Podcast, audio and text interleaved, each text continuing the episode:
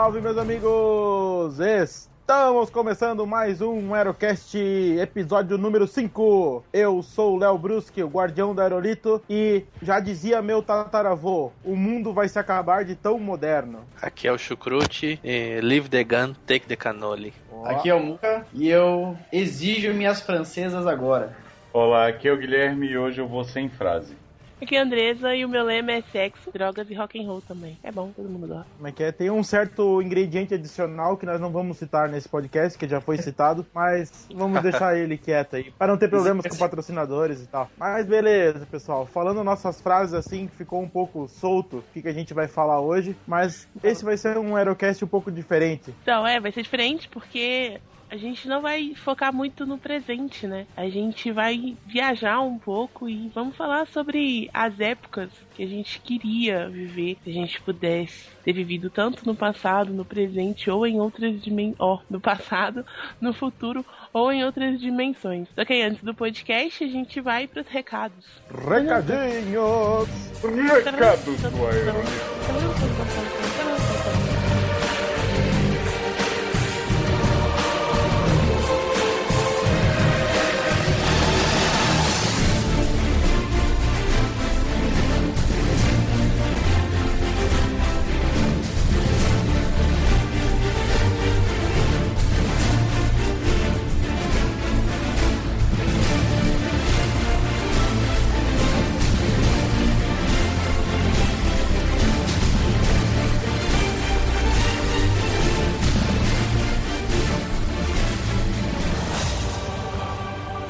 temos alguns recadinhos rápidos para nossos ouvintes que infelizmente a gente teve que atrasar aí uma semana na liberação do episódio, que a gente Não começou a gravar a semana passada. Não foi culpa minha.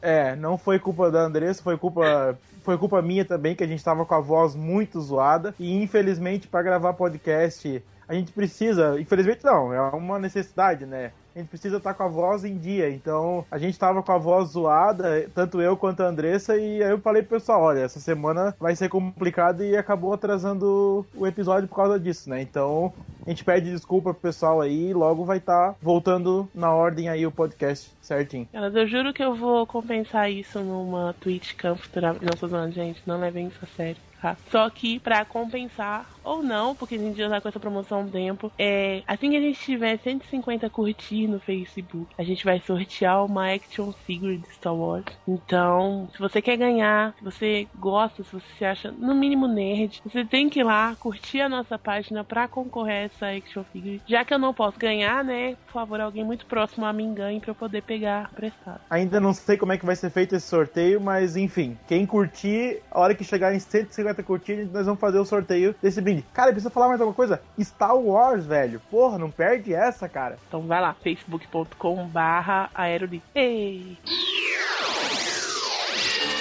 E quem quiser seguir o nosso Twitter, também é muito simples, arroba aerolitos underline. É só seguir lá, deixar um recado pra gente. E a gente vai trocar uma ideia com o pessoal. E já andei trocando ideia com vários podcasters aí. E o pessoal tem curtido bastante o nosso programa. E é isso aí. Queria também comentar, agradecer o. Ai, esqueci o nome dele. Ah, lembrei. Renan Possari. Desculpa, Renan. Eu vivo te enchendo no, no Twitter, esqueci o nome. É, eles comentaram da gente, falaram da gente lá no Bagricast é, 17. Eu particularmente gosto muito do Bragcast, fiquei muito feliz quando o Renan disse que tinha citado a gente. Então é muito bacana, vai lá ouvir, gente. E estão falando bem da gente, né? Cara, então eu ouvi. é um bom programa. Eu ouvi o programa 17 deles eu fiquei com uma inveja, vamos dizer, uma, uma inveja boa, é claro, que eles têm a oportunidade de gravar todos juntos, né, lá na casa de alguém, sei lá, enfim, onde é que eles gravam. É claro que é uma gravação diferente do que gravar pelo Skype, então eu achei bem legal, assim, achei diferente, achei bem, bem bacana o Bagrecast. Vale a pena dar uma conferida lá. E a gente foi citado também no podcast Nosso Cast, número 4, lá do nossocast.blogspot.com, que é do meu Ah, tá, amigo Armando tipo nosso. Augusto. É, não, é, esse nome é bem duplo sentido. A gente foi comentado lá no nosso cast, o pessoal também tá curtindo bastante o, o Aerocast. A gente teve bastante repercussão boa desse episódio 4, né? Que a gente vai estar tá falando aí uns recadinhos, a gente vai gravar em outro episódio. E é isso aí, lá do, lá do nosso cast, meu amigo Armando Augusto, e um abraço pessoal lá e. É isso aí, né? Tá. Então, gente, obrigada.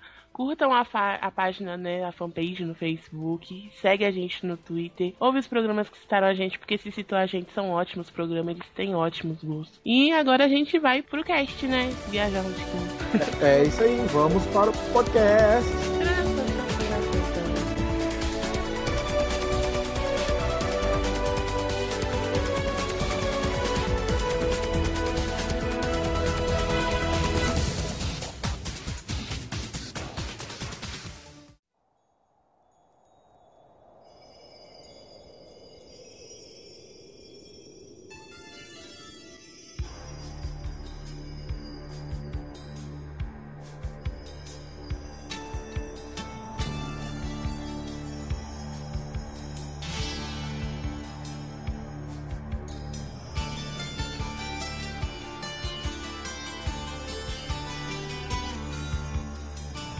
Beleza, estamos voltando com o podcast.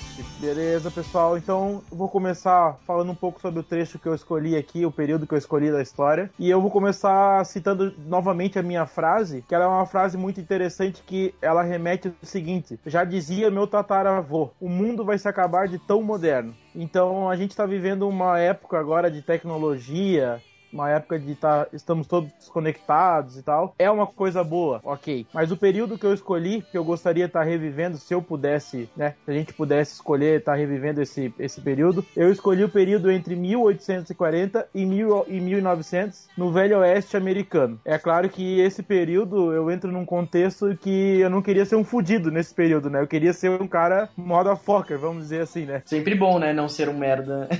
Aí eu queria ser dançarina de cancan. Olha aí, ó, dançarina de salão, né? A, a profissão mais velha do mundo, né? Porque não eram normalmente, essas, essas dançarinas eram normalmente mulheres da vida, digamos assim. Que é a melhor coisa? Receber? Oh, não, gente, eu zoando. Continue, Léo. Só sei a ver no velho. Certo, voltando aqui pro Velho Oeste, então assim, ó, se a gente comparar a época, lógico que eles viviam num mundo bem mais violento, é, o confronto armado era uma coisa que era mais constante naquela época. E obviamente tinha que se trabalhar muito mais do que hoje, né? Era um serviço assim bem puxado, vamos dizer assim. Mas assim, cara, quem assim a gente acompanhar a cultura dessa época que foi passado pra gente, claro, muita coisa, é, muita coisa pra gente foi assim é fantasioso. A gente tá comparando dessa época que coisas que não aconteceram. Mas assim, com certeza era era muito mais aventura do que a nossa vida que a gente tem hoje vivendo nessa época, né? Ah, não, com certeza, né? Porque deve ser super emocionante. Trabalho o dia inteiro, em casa, o computador, pronto, dorme. Eu acho que Sim, em questão de emoção exato. deve ser surreal. Isso é uma coisa um pouco relativa, talvez. É, tem um episódio do Supernatural, do Sobrenatural aqui no Brasil, que ele, ele volta no, no, no Velho Oeste e ele tá. É a época mais, é a favorita dele também. E ele volta, ele vai no passado e tal, só que ele percebe que não é nada daquilo que ele tava vendo. Tipo, só tinha gente feia, todo mundo com os dentes todo destruído. E ele meio que dá aquela brochada.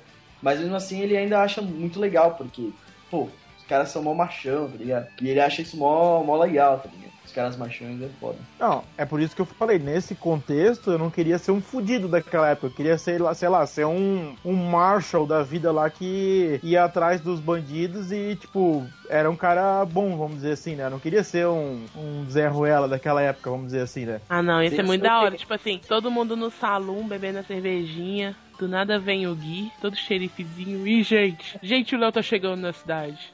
Todo mundo mó treme assim. Aí já Porra, isso é texto. Aí o piano para de tocar. Aí eu não paro, eu paro de dançar cancan. E sem contar que a cervejinha que todo mundo ia estar bebendo era cerveja quente, hein? Com Ah. certeza. Né? Não, Geladeira. Whisky, né, whisky, whisky é a bebida principal.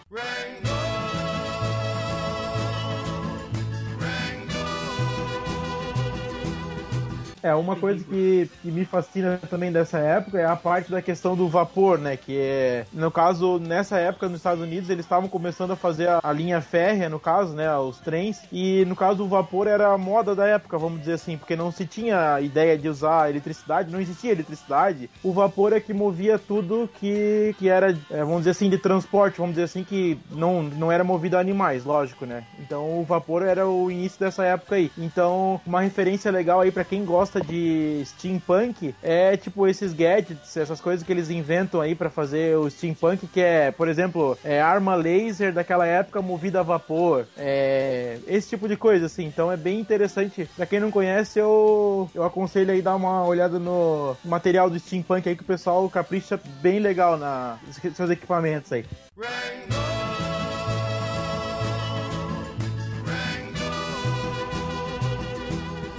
E também, no caso, toda aquela parte do confronto armado, né? Eu acho que era o principal, vamos dizer assim, que era uma terra que não tinha lei. Então, aquele cara que se garantisse na arma, que era bom na arma, ele se dava bem, vamos dizer assim, né? Olha o duplo sentido aí, gente. É, desse negócio do steampunk aí, que o Léo tá falando, um filme legal para ver isso aí, que tem as duas coisas misturado, steampunk com o Velho Oeste, é aquele do Will Smith lá no, no Velho Oeste. As, as Loucas Aventuras de James West. Sim, isso. Sim. Esse filme é legal Ai. porque eles, eles fazem várias máquinas assim, e como não tem energia elétrica e tal, eles usam tudo com vapor, fazem até robô, aquela aranha robô gigante lá, então é bem legal. É, chega a ser engraçado. Não é, não é ruim, não. É. É sessão da tarde, né? Sessão da é. tarde. Uhum. E se, se, vocês, se a galera gostar de RPG Steampunk, tem um, um blog muito bom, chama Paragons, que eles têm muita coisa de RPG e eles também têm vários posts legais sobre Steampunk. Legal. Sim, com certeza.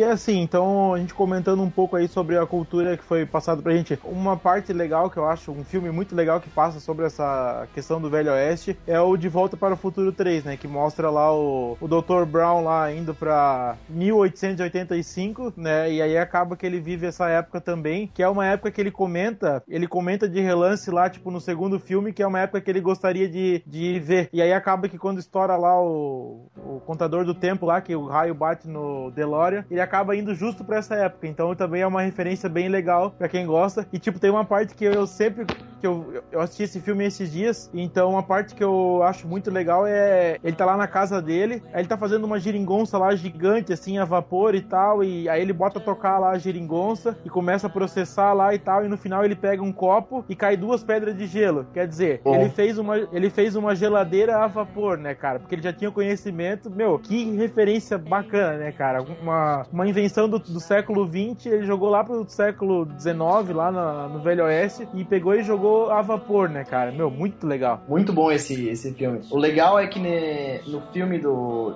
De Volta ao Futuro 3 foi que quem manda o Marty McFly de volta pro passado é o próprio doutor. E ele mesmo veste o Marty McFly. Ele fala assim: não, usa isso que você vai ser o cara. Aí quando ele uhum. volta, o próprio doutor do passado fala: Putz, olha o que você tá vestindo. Quem foi o idiota que te vestiu assim? Aí fala: Você. É, é ele, ele, diz assim: parece que você roubou a roupa de um, de um chinês, né? Uma coisa assim, é. né? Muito boa, né, cara? Mas também o cara vai vestido de rosa.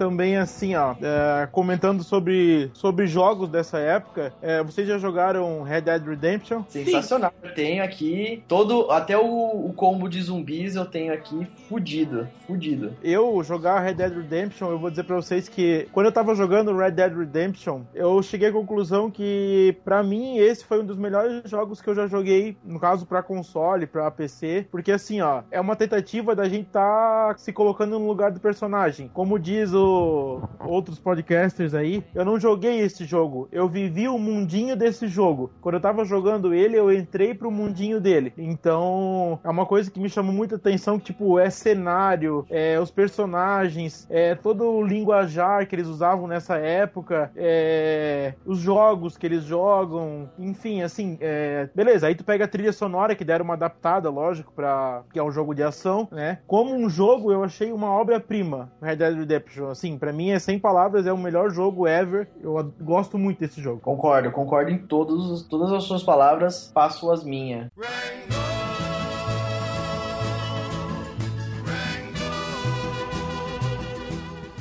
Outro jogo muito bom é o Sunset Riders, né? Sunset Riders é clássico, né, cara? Você até falou aí da roupa rosa do Marty McFly, tinha o Cormano lá de roupa rosa no Sunset Riders Sim. também. Ah, mas ele Ah, era com mexicano. certeza uma referência, né? Ele era mexicano, ele podia ter bullying à vontade lá nele. Duas minorias, roupa rosa e mexicana ao mesmo tempo.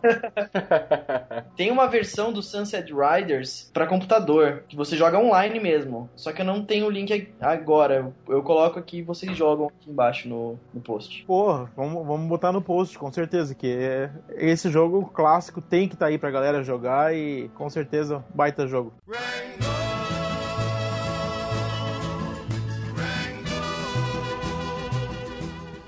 Qualquer coisa em comum entre piratas e Velho Oeste? Cerveja.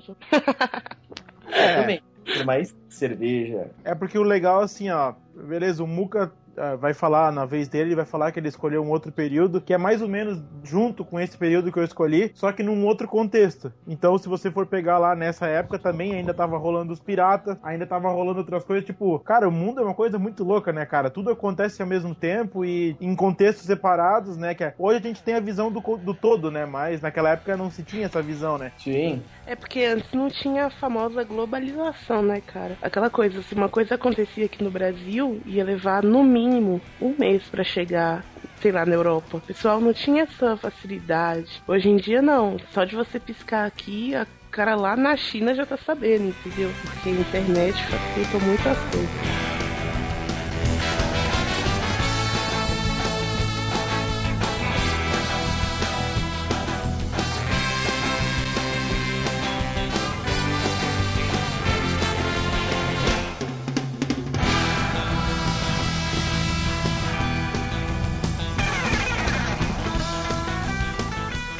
Deixa eu só finalizar a minha parte. Então, assim, ó. é, de qualquer maneira, beleza, o Velho Oeste ele era um mundo mais violento, né? Como eu falei no início, ele era um mundo mais complicado. Se a gente for, a gente for comparar com o mundo que a gente tem hoje, lógico que o mundo melhorou muito. Mas assim, ó, uma coisa que que eu me preocupo um pouco é a questão das pessoas conversarem, vamos dizer assim. Acho que o mundo tá ficando cada vez mais individual e tá, tá se perdendo um pouco isso. Mas eu não vou me alongar muito nisso, porque a gente vai fazer um outro programa só pra isso. Mas é só pra deixar o recado aqui pro pessoal, pra pensar um pouco nisso, sabe?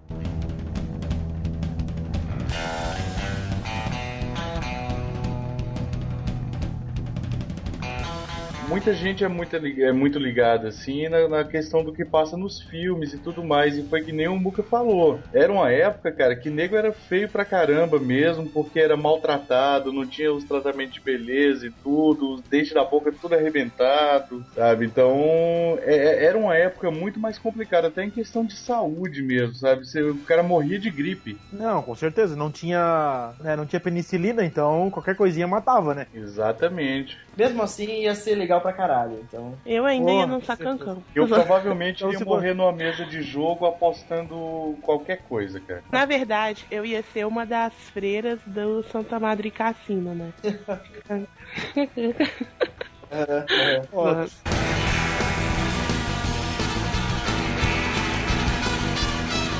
perguntar uma coisa pra vocês. Vocês sabem o nome daquele jogo que o John Marston faz lá no Red Dead Redemption, que ele bota a mão na mesa e fica batendo com a faca? Que ele fica batendo com a faca entre os dedos na mão. Isso, É. fica, fica batendo. Eu sei que é do que que você tá falando, mas eu não sei se isso tem o nome. tem. Ah, É, deve ter, cara, deve ter. acho que é, eu acho que é só Knife Game, alguma coisa gênero. Knife Game, pode ser. Então, tipo, eu nessa época, eu com certeza eu ia fazer um talho na, na mão fazendo Knife Game. Recentemente eu quebrei a mão, como vocês já sabem, mas os ouvintes, eles podem não saber. E eu tive que fazer uma cirurgia pra colocar um parafuso na mão. E ficou uma cicatriz bem generosa, vamos dizer assim, na mão. Então, quando o pessoal pergunta aqui que o que, que aconteceu com a minha mão, eu falo que eu tava fazendo esse jogo da faca e eu deixei, eu deixei escapar a faca e bati na mão. Uma piadinha de criança. né? Eu não ia conseguir ter, ter as manhas de fazer esse negócio, não. Melhor, Eu jogaria- melhor do que falar que caiu no banheiro, né?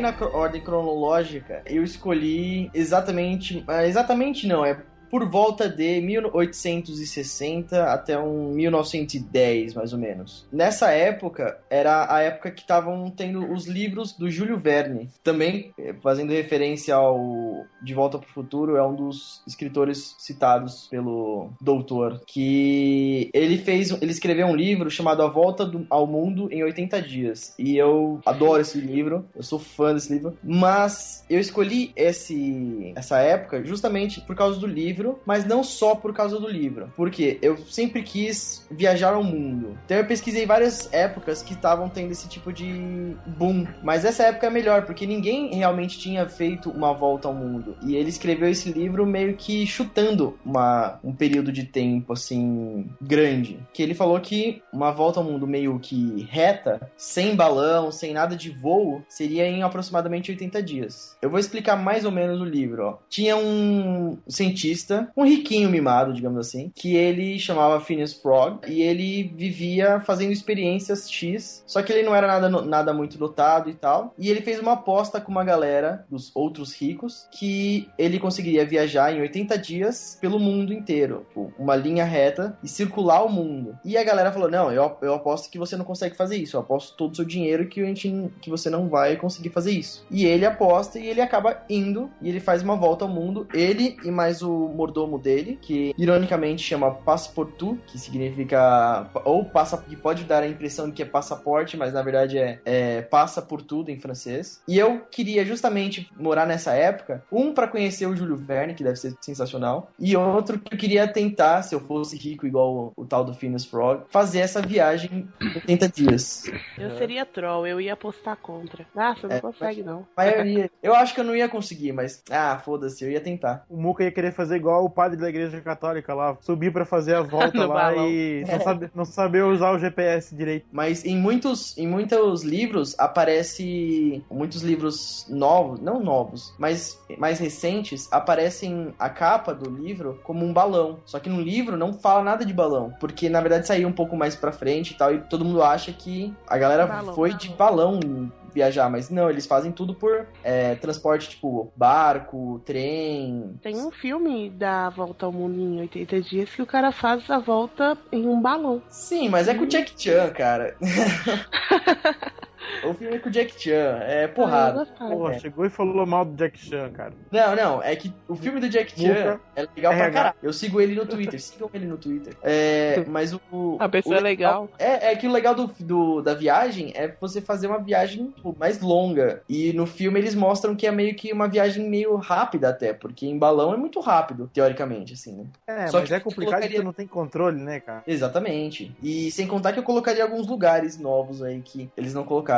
Aí também, assim, ó, a chance de vai dar merda dessa tua brincadeira aí, nessa época era muito grande, né? Era muito grande. Isso que é o legal, a emoção. Eu nunca li É, o ok. livro, mas eu lembro que no filme, pra ele comprovar que ele realmente tinha ido, né, pelos países, se eu não me engano, ele tinha sempre que pegar alguma referência, alguma coisa desses países. Sim, eu sim. acho que assim, é, isso é muito bacana. Eu, eu sou uma eterna colecionadora de tranqueiras e eu, eu ia achar sensacional viajar pelo mundo e trazer um pedacinho de cada país pra dentro da minha casa. Isso é muito da hora. Isso. Eu, eu tenho uma bandeirinha de todos os países que eu visitei, que não são muitos, na verdade só um, mas a- todas as pessoas que vão pra outros países, por exemplo, minha mãe, ela fez 25 anos de casada e ela foi pra Europa. Ela trouxe uma bandeirinha da Espanha e da França. E eu faço coleção agora de bandeirinhas. Olha Mas aí. três.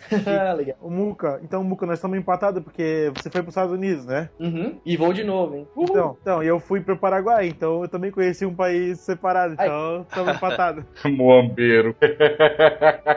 Tipo, eu já fui pra outros Mano. países quando eu era criança, mas assim, de lembrar mesmo, só esse. Aí eu fui pra Itália, só que eu era muito pirralho, a única coisa que eu lembro é que eu quase caí no, no riozinho lá com as canoas. Eu era uma criança. olha, olha, olha pessoas. Veneza, com É as isso. gôndolas. O riozinho com as canoas virou Veneza com as gôndolas. Exatamente. Meu, tira muito mal essa porra. Tira muito mal. Isso eu lembro também. Volta ao mundo em 80 dias. Uma aposta muito louca. E explicando a minha, a minha frase do começo, eu quero minhas francesas, porque quando eu for, se eu fizesse essa viagem, eu ia ficar um bom tempo na França. Ih, Eu Olha conheci, aí. quando eu fui pra Disney, sabendo que francesa não cheira muito bem, não, hein? Você prepara o nariz, por favor. então, quando eu fui pra Cara, Disney, conheci Nunca me dá a- medo, velho. Por quê?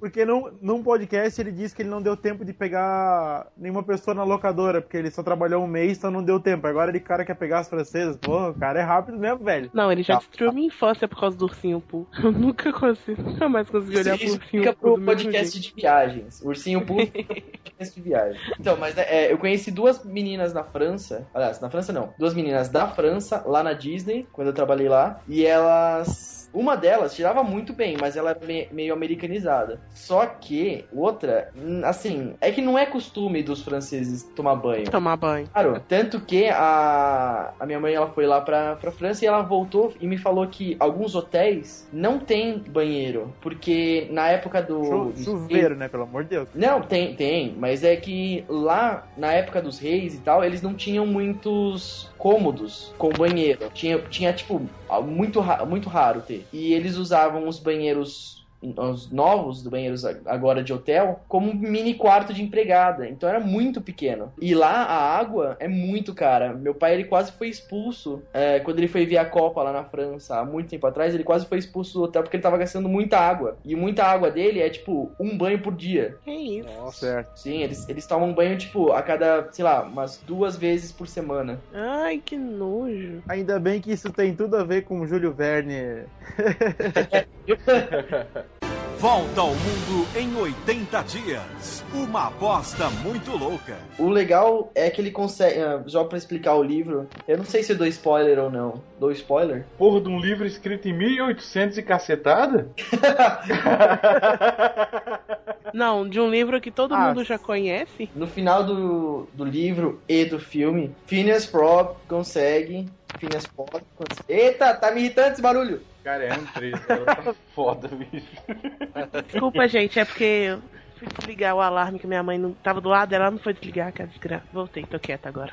Ele passa por vários lugares e tal, e ele consegue é, uma coisa de cada, e ele, no, no final do, do livro, ele consegue chegar no- na hora certa, no dia certo também, e até chega um pouco antes. E a galera fica puta, porque ele consegue mesmo chegar. Ele faz de, de Londres até Londres, numa volta ao mundo.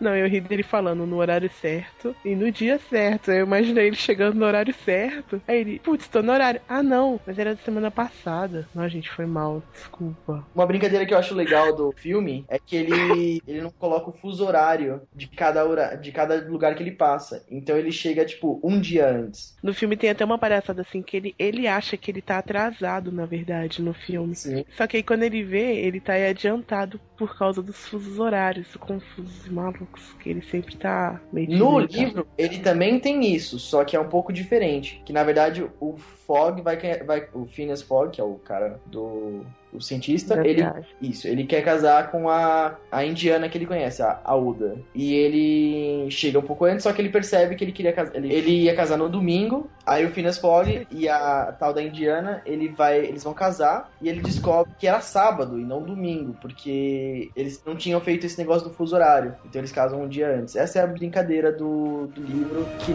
tem no filme de outro jeito.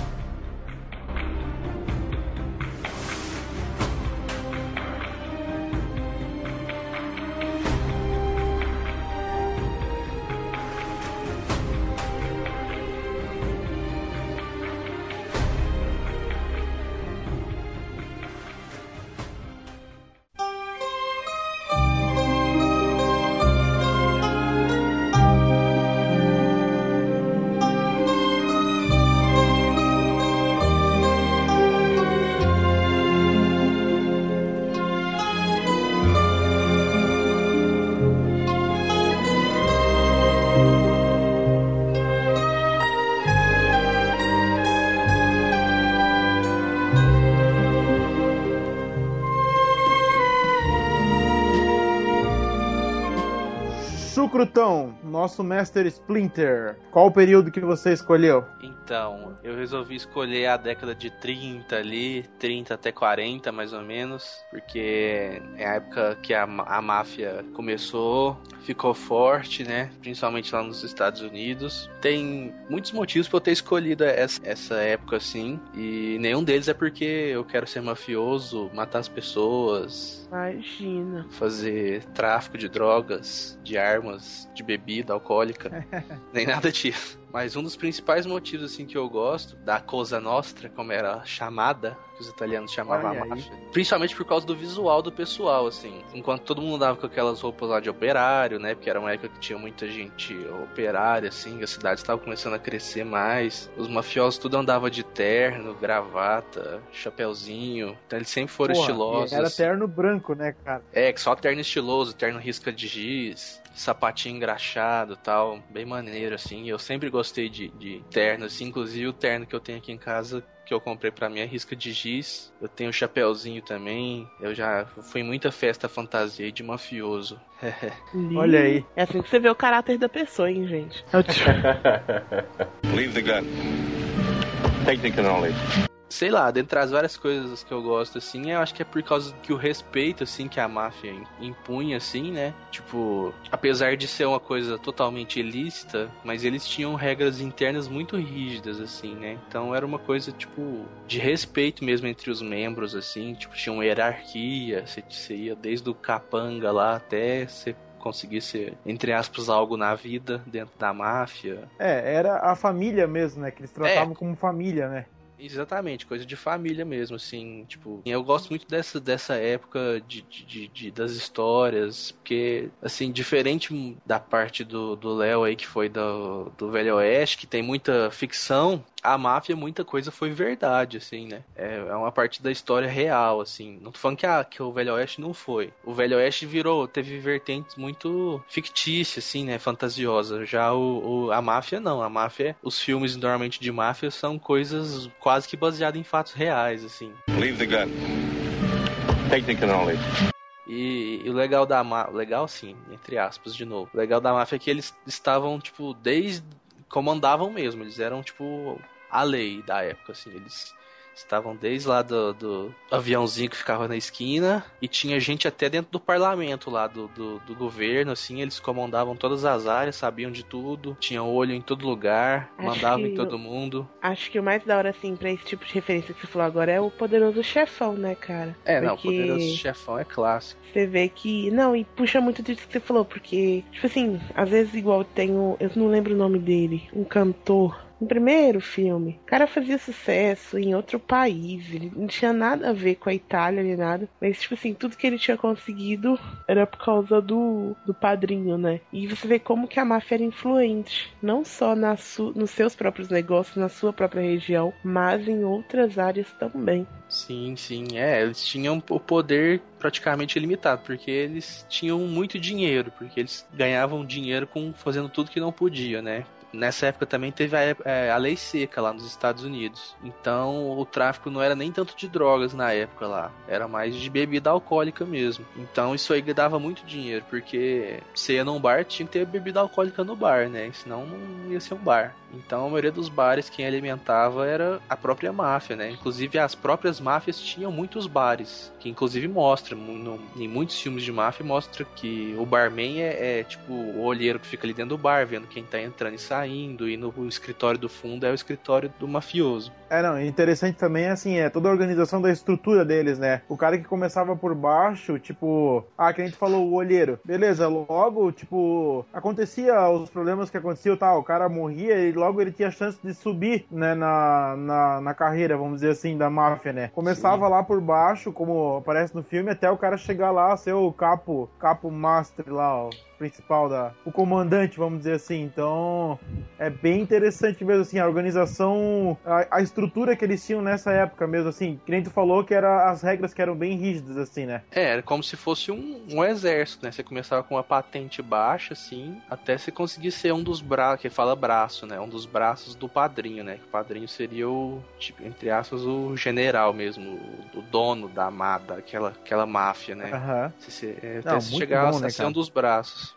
É, mas na verdade o cara nunca chegava a ser o chefão supremo, né? Não, não, Porque chefão pra, pra, pra ser o chefão supremo ele tinha que ser das famílias lá, é, tradicionais e tudo mais. Sim, ele tinha que Sim, era, sim. era quase igual uma monarquia, né? A única pessoa que poderia substituir o padrinho mesmo ia ser alguém diretamente ligado a ele, assim, não podia ser é, qualquer um, né? É, e complementando o que você falou também, que a máfia tinha braços em tudo quanto é lugar, desde o guardinha da esquina até dentro do parlamento, na verdade a máfia era praticamente um, um- um quarto poder que existia, né, cara? Eles faziam e aconteciam, eles manipulavam todo o Estado, eles manipulavam, eles faziam o que queria. Tanto é que para desbaratinar a máfia foi, cara, um esforço tremendo que fizeram, cara. Tiveram que fazer um monte de operações assim, em sigilo total mesmo, com pouquíssima gente envolvida. E assim, e a máfia era poderosa na, na, na- na- eh, questão de, ar, de armamento também, né? Então era, era pouca gente para encarar, muita gente bem armada. Sim, sim. Inclusive eu ia falar disso agora. É uma das armas mais legais, assim, que, que o pessoal usava, que é uma arma icônica que aparece em muitos filmes aí, é a Tommy Gun, né? Que é aquela metralhadora que tem o pente redondo embaixo. Se puder, pode até colocar uma foto dela aí no post, pro pessoal que não conhece ver. Na verdade, essa arma Opa, virou aí. a arma do gangster, né, cara? É, o pessoal da máfia costumava usar elas, né? O pessoal que era da linha de frente da máfia. Mas Não, bem, falando... bem maneira essa arma, né, cara? Leave the gun. Take the cannoli. Mas falando de um pouco de referência, assim, de máfia tem muita coisa, né? Tem o filme do, do Poderoso Chefão, tem o Scarface, é, disso de só de filmografia, né? Tem muita coisa, tem filme mais recente, assim, de máfia, a gente tem o- Os Infiltrados também, que é tipo uma máfia moderna, mas é uma máfia do mesmo jeito. Segue essa mesma linhagem, né? Sim, sim. Inclusive o que o, que o, que o Guilherme falou aí, que era um quarto poder, é, o Infiltrados fala justamente disso, né? Que é o, o- Você tem que ter alguma pessoa dentro da máfia, fingindo ser da máfia, pra conseguir poder prever os movimentos, porque ela tem tanto poder que você não, você não consegue prever o que, que ela vai, o que, que ela vai fazer, quem que são os aliados dela. A máfia foi só evoluindo, assim, né? Ela, ela não deixou de existir. Quem acha que a máfia não existe é tá, tá iludindo. Tem o Eleanor também de jogo, tem o Máfia, o jogo chama Máfia mesmo, Máfia 1 e o Máfia 2. Um dos motivos que eu tenho, assim, aprofundado, gostar mais desse assunto foi justamente por causa do jogo Máfia, o primeiro que saiu, é, que é, con- conta a Aham. história disso tudo que a gente falou, assim, de você é um, um cara que ralé lá, você era um taxista, na década de 30, que a economia tava uma beleza nos Estados Unidos, até Na que você faz... depressão, né? É, depressão total. Você faz uma corrida pra mafiosos que estão sendo perseguidos por, por outra facção, né? Outra, outra máfia. E eles te jogam um monte de dinheiro e falam: acelera aí, que se a gente conseguir fugir, você vai ganhar muito mais. E você é taxista, você foge. A primeira parte do jogo é isso: você fugindo, consegue fugir, o pessoal te dá aquele bolo de dinheiro. E o cara, como se você, como taxista no jogo, não ia conseguir ganhar aquilo lá nem com mil corridas. Aí você não pensa Aham. duas vezes, né? Você fala assim: ah, infelizmente eu vou ter que partir pra vida fácil. E você vai desde a, desse, desse de ser capanga mesmo, de usar Tommy Gun lá pra ser batalhão de frente, até chegar a braço de poderoso chefão lá em cima. No jogo é, é muito legal, assim. É bem estilo Pô, muito GTA, bom, muito bom. só que da máfia mesmo. O L.A. Noir é da, da mesma. da Rockstar, não é? Do. Sim, mesmo sim. do, do GTA. É, L.A. Noir é, é da Rockstar. Só que L.A. Noir é mais pro lado noir mesmo, né? Investigativo. E é mais detetive, né? Você não é um É, de detetive, isso. De não é tanta ação. Agora, máfia seria o batalhão de frente mesmo. de Ser. Inclusive, tem uma missão icônica, que faz muita referência a filme de máfia, né? Que você tem que matar um- uma pessoa importante num navio. Então, você entra infiltrado no navio como um- alguém que trabalha lá, algum é, funcionário do navio, e eles escondem uma arma pra você no banheiro. Ah, igual é no, no, no filme mesmo. E você pega a arma no banheiro lá pra matar essa pessoa importante. É muito bom Eu esse jogo, eu recomendo. É pra quais consoles? Máfia, eu acho que é pra PlayStation 2 ainda, se eu não me engano, cara. Ele Mas não, tem ele é... Mafia, Ah, Thiago, o Mafia tem? 2 é pra Play 3 e pra Xbox, né? É, agora o Mafia 2 que saiu agora. Porque Mafia 1, ele foi, é, é, foi uma, tipo, uma surpresa, assim, porque ele era quase que um jogo independente. Era de uma empresa quase que independente, assim, que fez o jogo. E agora que o Mafia 2 que conseguiu parceria com a Activision aí, que é uma empresa grande, né? Tanto é que ele nem é muito conhecido. O pessoal conhece mais o Mafia 2. Mas o Mafia 1 é, é é um jogão, cara. Eu tenho até ele aqui em casa. É muito bom, assim, pra quem gosta dessa parte de, de história mesmo, assim, do que realmente aconteceu, assim. Ele tem muita referência, assim, dessa época. Pois é, esse jogo Máfia não é aquele lá do Facebook? O Mafia Wars. É o que eu jogo, pelo menos. Alguém já jogou essa porcaria? Cara, eu era falar. viciado nisso. Joguei umas duas Mas é semanas, bom? É assim. ruim? Como é que ele é? Cara, é chato. Ele, ele, ele começa a ser muito repetitivo, sabe? Cara, é aqueles joguinhos de Facebook, você não, não perde nunca. Você sempre tá ganha- Ah, ganhando ok. uma recompensazinha, é tipo, sei lá, cara. Não dou conta. É igual The Sims e colheita, não é? É The Sims do Facebook, viu? Porque o The Sim. Sims, The Sims, The Sims é legal. Não, é animal. O The Sims do Facebook enche o saco. Nossa, que é uma porcaria, cara. Leave the gun. Take the cannoli. Cara, não vão falar de Al Capone? Pode falar. Fala aí, fala aí. A única coisa que eu sei do Al Capone é a música do Raul Seixas. E Al Capone.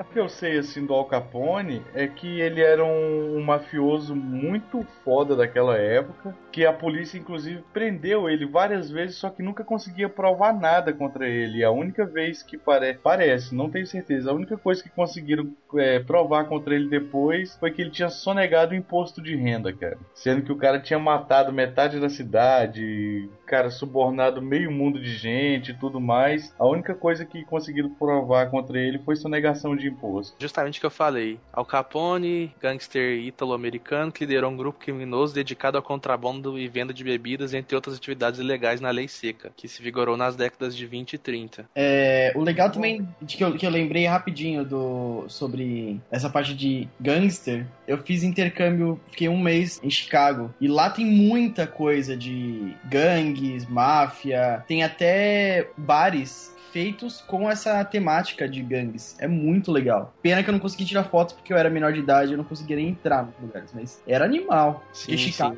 é o berço, né, dos Estados Unidos na parte de máfia. Sim, é Chicago e Nova York, né? Os que tinha grandes comunidades italianas Aham. que, que vieram. Então acabou que, que ficou sendo a cidade natal, assim, entre aspas. Leave the gun. Take the cannoli. Olha que legal aqui, ó. Em 1929, foi nomeado o homem mais importante do ano, junto com personalidades de importância como o físico Albert Einstein e o líder pacifista Mahatma Gandhi, o Al Capone. E, pois é, cara. E você não escutou Al Capone pra falar no programa, bicho.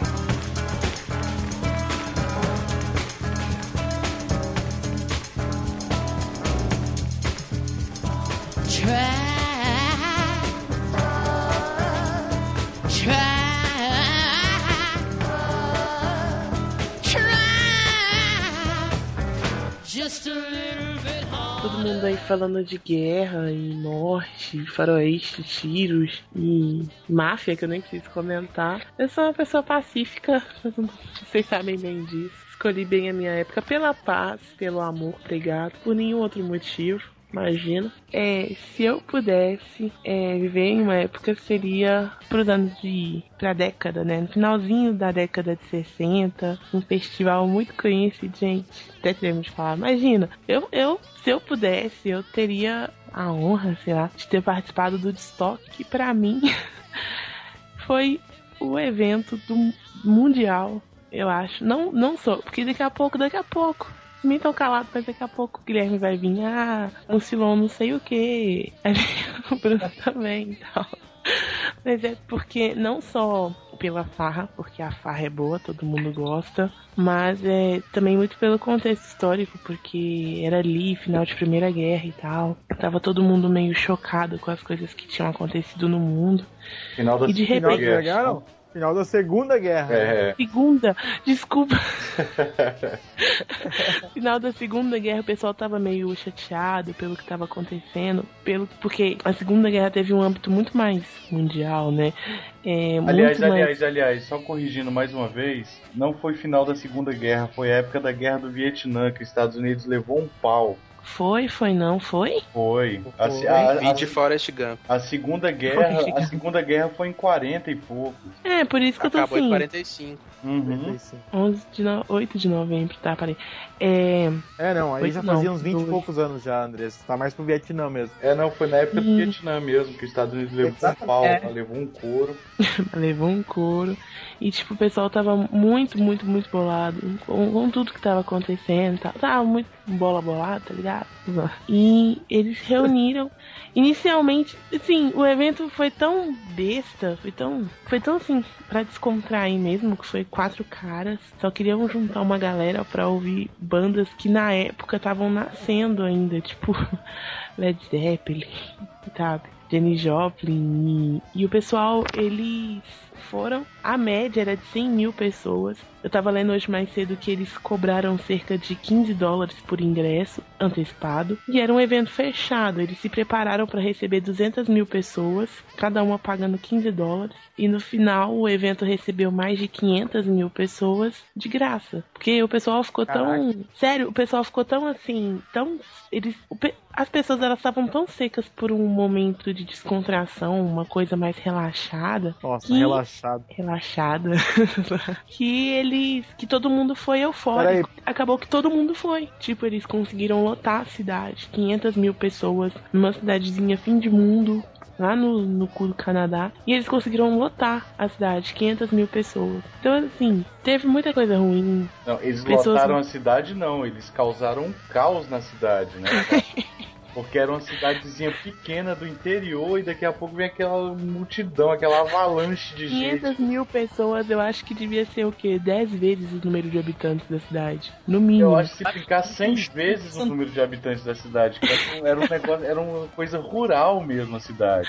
era muito muito muito pequena a cidade Aí chega aquela, aquela galera fumando maconha com o pau pra fora. Fazia pau! Cinco real pra fazer caridade, rapaz.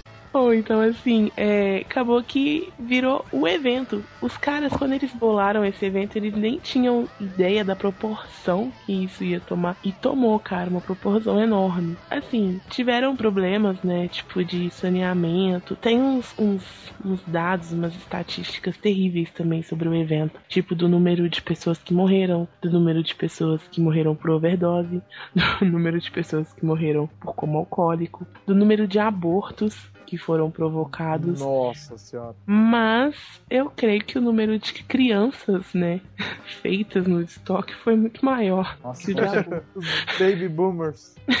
Meu sonho era ter sido gerada, tipo assim, numa noite ou num dia louco, né? Porque foram três dias.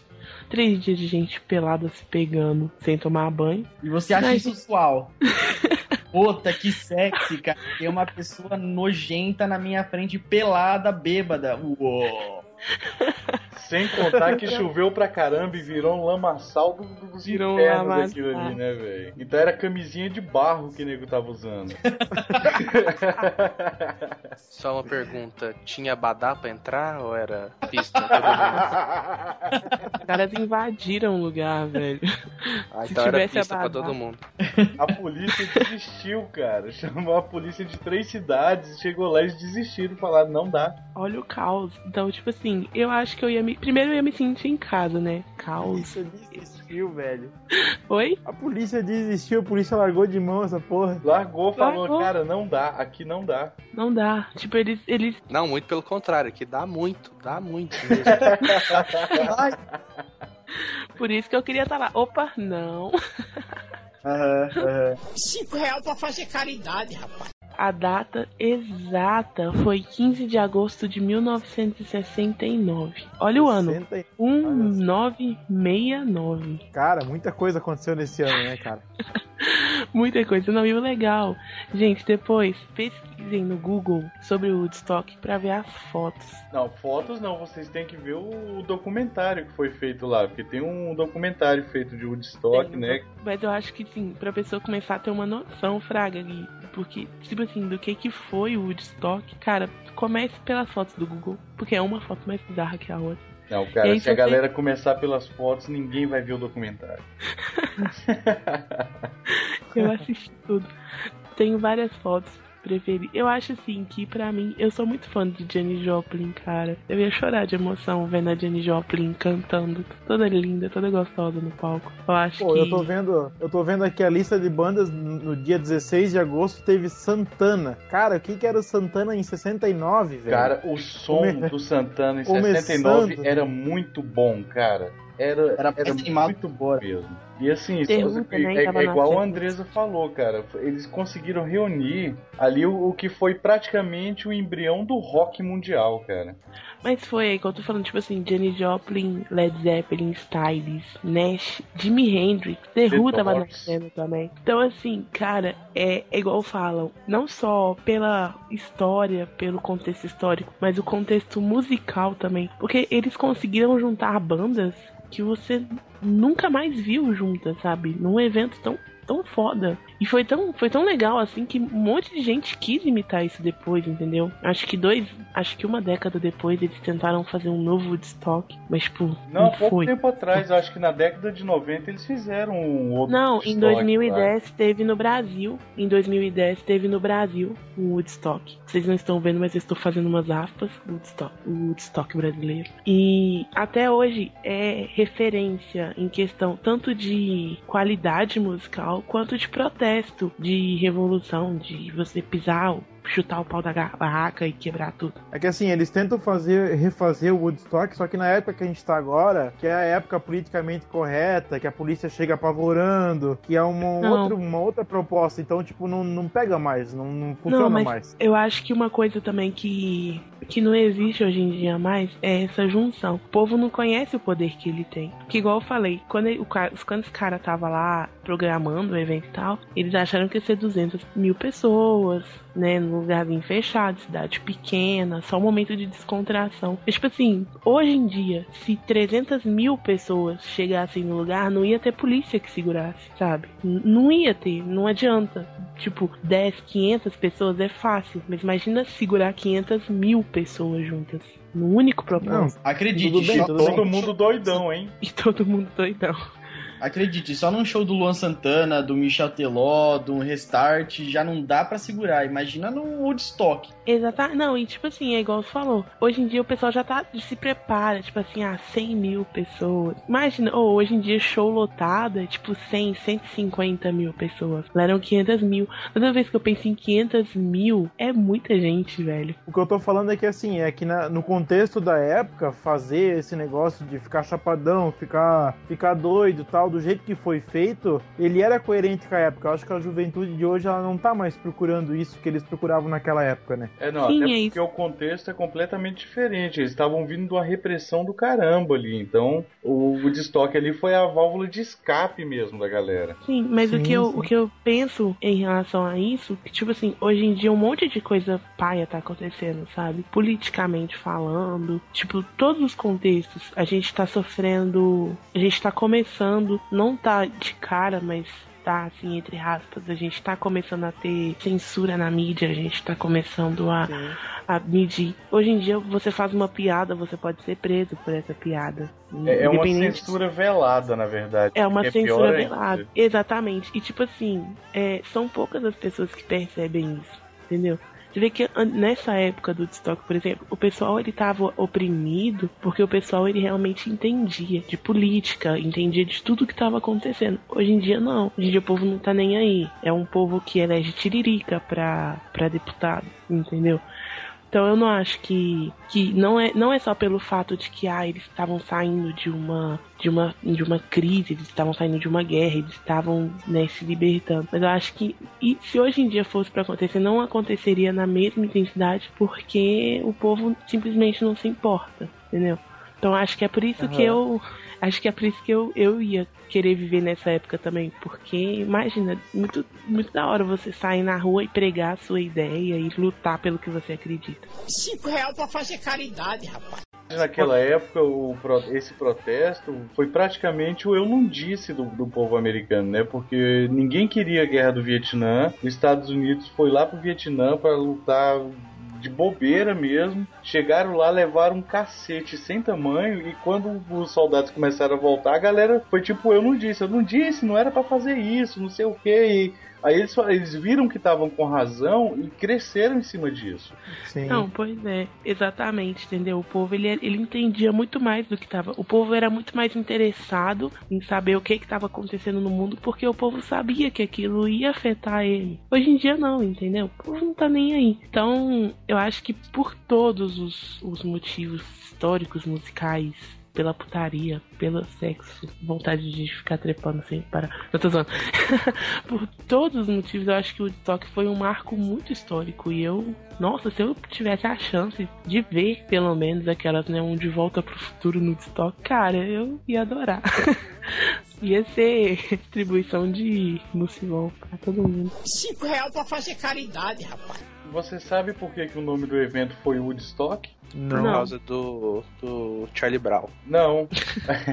Os caras Charlie Brown era, era, o nome, era o nome da fazenda onde foi feito o evento, Fazenda Woodstock. Ah, ah olha aí. Não, o que eu li na verdade foi que era uma cidade que chamava Woodstock. E é, só que nessa cidade, a capacidade pro que eles estavam, né, 200 mil, ainda era muito pequena. A cidade ela não ia comportar esses 200 mil. Aí então eles foram pra Beton. É um negócio assim o nome da cidade. Só olhar o nome da cidade aqui rapidinho. Na verdade, a, o evento foi feito na fazenda Woodstock. Na cidade rural de Betel. Betel, isso então. Porque o que eu li foi que o pessoal queria fazer numa cidade que chamava Woodstock. Só que essa cidade ela não ia comportar nem os 200 mil que eles estavam planejando, né?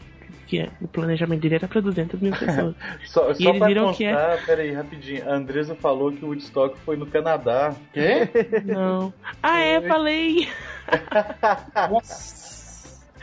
é porque eu sou super boa em geografia. Pra mim, Estados Unidos é Canadá. Canadá ah. é a vírgula dos Estados Unidos. Pra mim é os Estados Deus. Unidos inteiro. É a França fica perto da Austrália.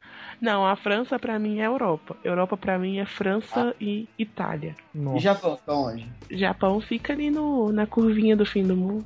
Lugar de gente bizarra. Então, o que eu ouvi foi que era numa cidadezinha. Que eu ouvi não, eu li. Eu dei uma lida sobre isso. Era uma cidadezinha que chamava Woodstock. Olha que o não compo é, foi no não, não foi no Wikipedia não, foi num site que chama Brasil Escola, Brasil Escola. É, não, na verdade ah. eu que errei, é isso mesmo que a Andresa tá falando. Chupa! Eles iam fazer numa cidadezinha que chamava Woodstock, mas essa cidadezinha não comportava os 200 mil que eles estavam planejando. Ainda bem, né? Uma cidade que não comportava nem 200 mil, chegando 500 mil cidade ia fundar no mapa. Aí eles acabaram mudando para uma cidadezinha que ficava a 100, 150 quilômetros de distância que chamava Betel. Só que eles mantiveram o Woodstock como nome só para homenagear mesmo a cidade que ia receber e tal.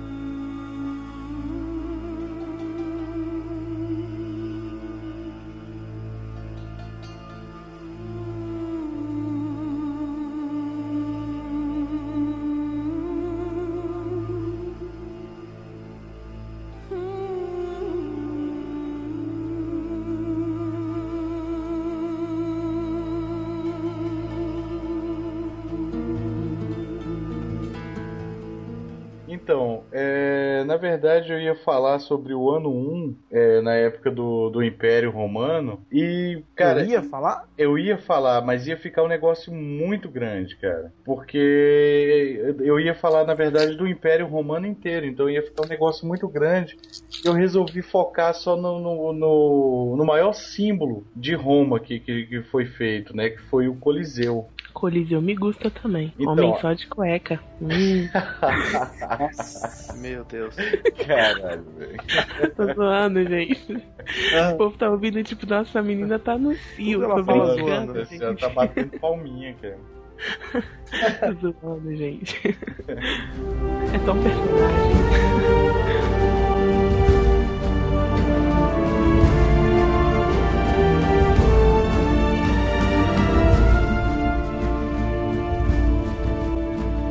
Falar do Coliseu, mas para falar do Coliseu, eu preciso voltar um pouquinho antes na época de Nero, aquele mesmo que botou fogo em Roma e tudo mais. Nero, quando colocou fogo em Roma, cara, ele devastou uma área muito grande da cidade, mas é uma área muito grande mesmo, assim, que era o centro de Roma. E nessa área devastada da cidade, o que, que ele fez? Ele desapropriou essa área e fez um pequeno palacete dele, né? Que era um, um palacete gigantesco, cara, que praticamente quebrou Roma e foi até um, um dos motivos pelos quais, pelos quais ele foi assassinado depois. E nesse palacete ele construiu um lago artificial e ele desviou é, um- um- uma série de, de aquedutos para alimentar esse lago artificial. E depois que, que Nero morreu e tudo mais, que eles destruíram o palacete todo, eles fizeram o Coliseu exatamente em cima de onde eles, eles drenaram esse lago artificial que foi construído por Nero e construíram o Coliseu em cima desse lago artificial. E para vocês terem uma ideia é, do tamanho que era o Coliseu, ele na época que ele foi construído cabia entre 50 e 70 mil pessoas dentro do Coliseu, cara. Para efeito de comparação, o Maracanã, se eu não me engano, cabia 90 mil pessoas. É, pra Pouquinha época era gente. bastante, muita coisa, né? É muita coisa. Então, o, o, e o, o Coliseu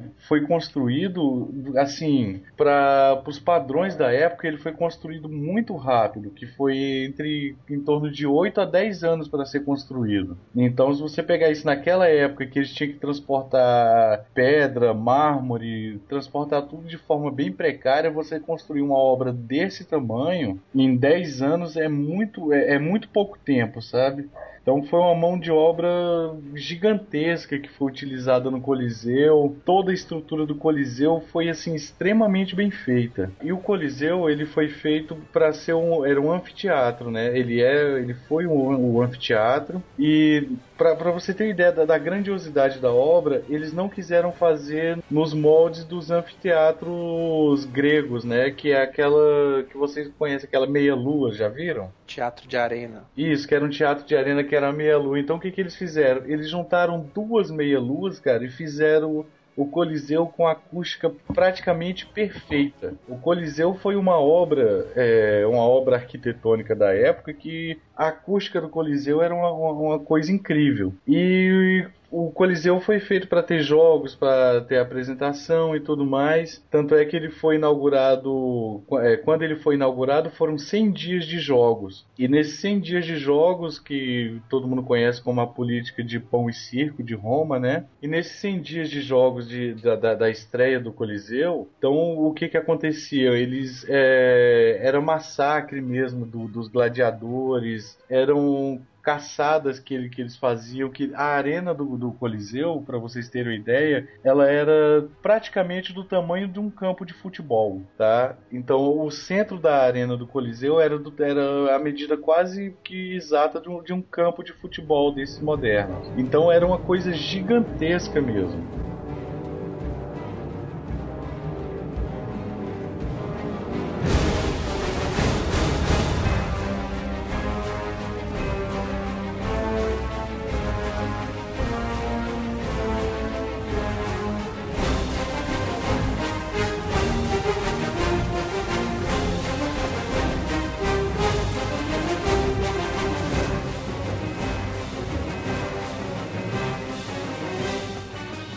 Eu ia fazer a piada, Tá. perguntar, foi Nero que botou fogo? Aí eu, ah, então por isso tem o Nero Burning Room. Que Mas graça é dele. por isso mesmo. Ah. Você jura mesmo que é assim? Hã? Você jura que é por isso mesmo? É por isso. Legal. Você nunca viu que o símbolo do Nero é o Coliseu pegando fogo? Só que na época do Nero não existiu. Deixa eu ver.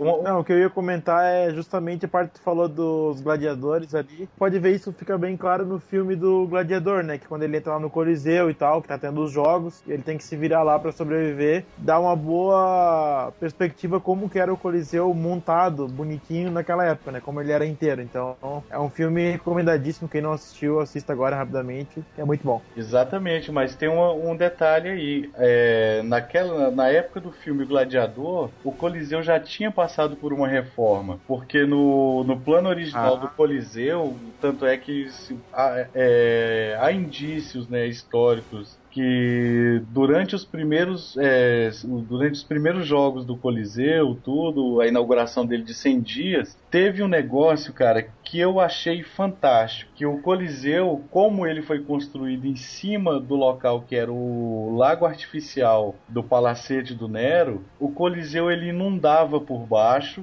e eles faziam também batalhas navais, cara, dentro do Coliseu. Caralho. Cara, imagina. Cara, eu, eu, eu fico impressionado com, com, com, a, com a qualidade da, da- da- das obras daquela época, o- sabe? Sem, sem ferramenta. O nego não tinha um computador, não tinha um AutoCAD para fazer simulação.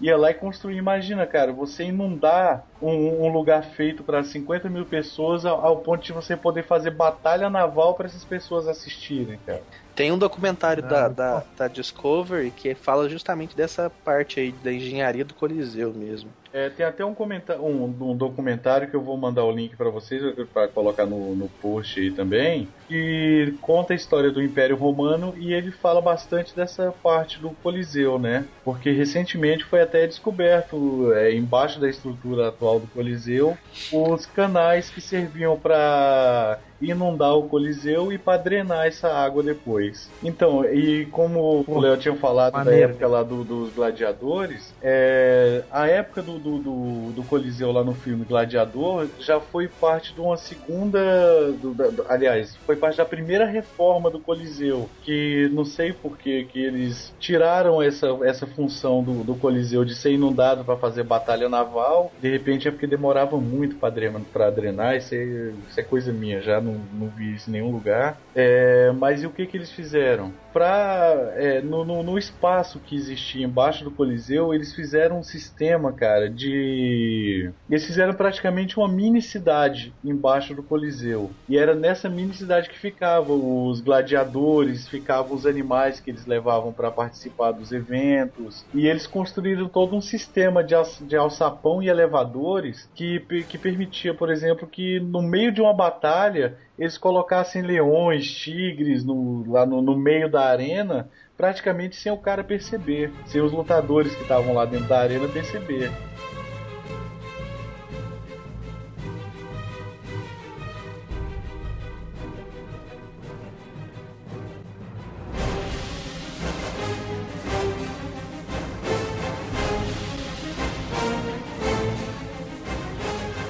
E uma coisa que eu vi no, no documentário, o cara comentando, que eu. Que assim, eu fiquei de cara com isso também, é que infelizmente essa. essa como é que eu vou dizer? Essa, essa, esse modo de fazer engenharia foi perdido no tempo. Sabe, hoje em dia, se não tiverem os instrumentos modernos, se não tiver um computador para o cara fazer o cálculo, ninguém constrói mais um negócio daquela grandiosidade, sabe, para durar tanto tempo. O Coliseu tem aí quase dois mil anos de idade e ele ainda está em pé e já resistiu a terremoto, resistiu a um- uma série de catástrofes aí, a saque e tudo. E tá lá em pé ainda. É interessante falar que em 2007 o Coliseu ele foi considerado uma das sete maravilhas do mundo moderno, né? Então, bem legal. Exatamente, cara. E assim, o, o, o mundo perdeu, cara, essa, essa, essa tecnologia de como é que se constrói um negócio tão grandioso desse praticamente sem, sem esses instrumentos modernos nenhum. O cara tinha que fazer o cálculo tudo na mão, usando aquelas réguas de, de calcular e tudo. E não existia simulação, né? É fazer e ver o que acontece.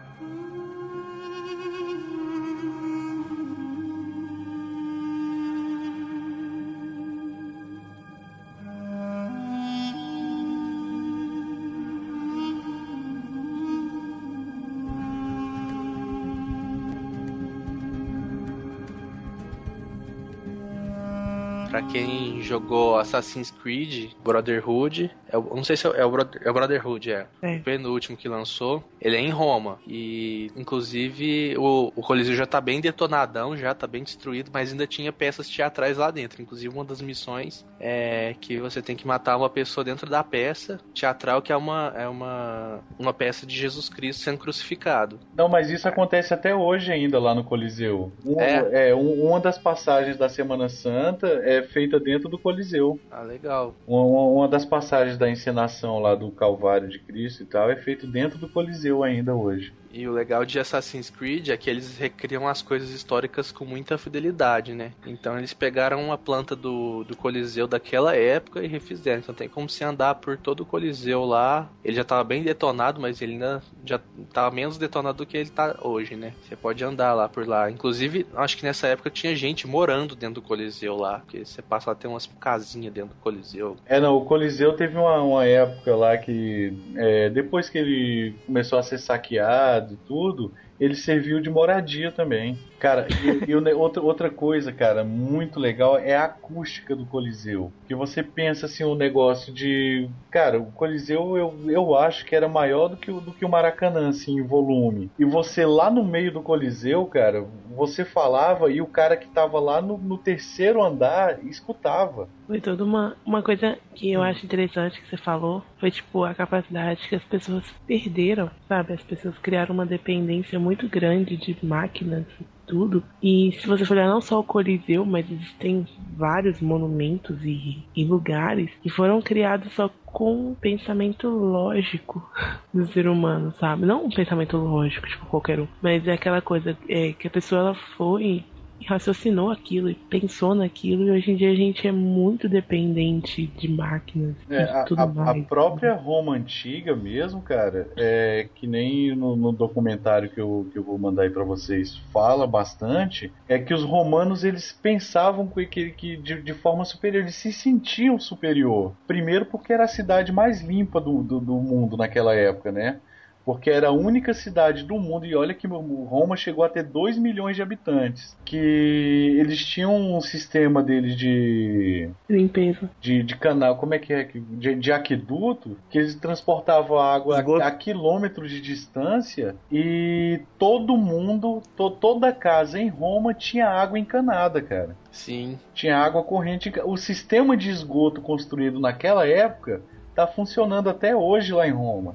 Então, o- o- os romanos, cara, naquela época, eles se sentiam superiores e eles tinham até alguma razão nisso. Porque Isso eles eram falar. extremamente organizados e era a cidade mais limpa do mundo. Não era uma cidade mal cheirosa, sabe? Com 2 milhões de habitantes. Podia-se dizer que Muito a Roma, bom, Roma era a capital do mundo, né? Naquela época, assim. Sim, mas Roma era chamada capital do mundo mesmo, até porque o Império Romano era gigantesco, chegou a, a- a pegar é, quase que a Europa e a Ásia inteira, e parte da África ainda. Ganhou o War, né? Ganhou o ó.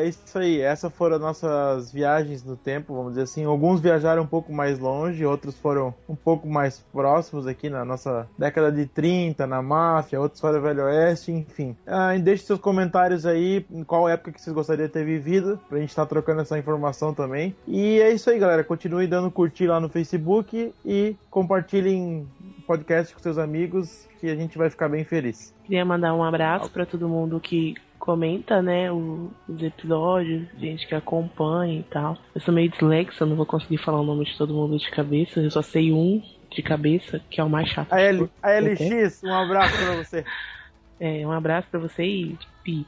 Enfim, é, mas eu queria agradecer muito todo mundo que, que comenta, que acompanha a gente. Eu recebo muito elogio no, no Facebook, no Twitter e tal. É, não só de amigos próximos que acompanham, mas de pessoas que conheceram a gente pelo trabalho. E, gente, a melhor forma de incentivar, e assim, até mesmo de falar no que, que a gente tá errando ou não, é enviando e-mail, comentando, dando sempre um feedback bacana. Sem impor suas ideias, por favor, porque a gente não é capaz de ninguém, tá bom? É, gente, muito obrigada pra quem tá, por quem tá ouvindo. Quem gostou desse episódio, né? Dá um like, compartilha, espalha aí. 150 curtir no Facebook e é uma Star Wars rolando. É, quem segue a gente no Twitter também tá sempre bem informado. E quem me seguir no Twitter vai ganhar uma TwitchCam qualquer dia desse.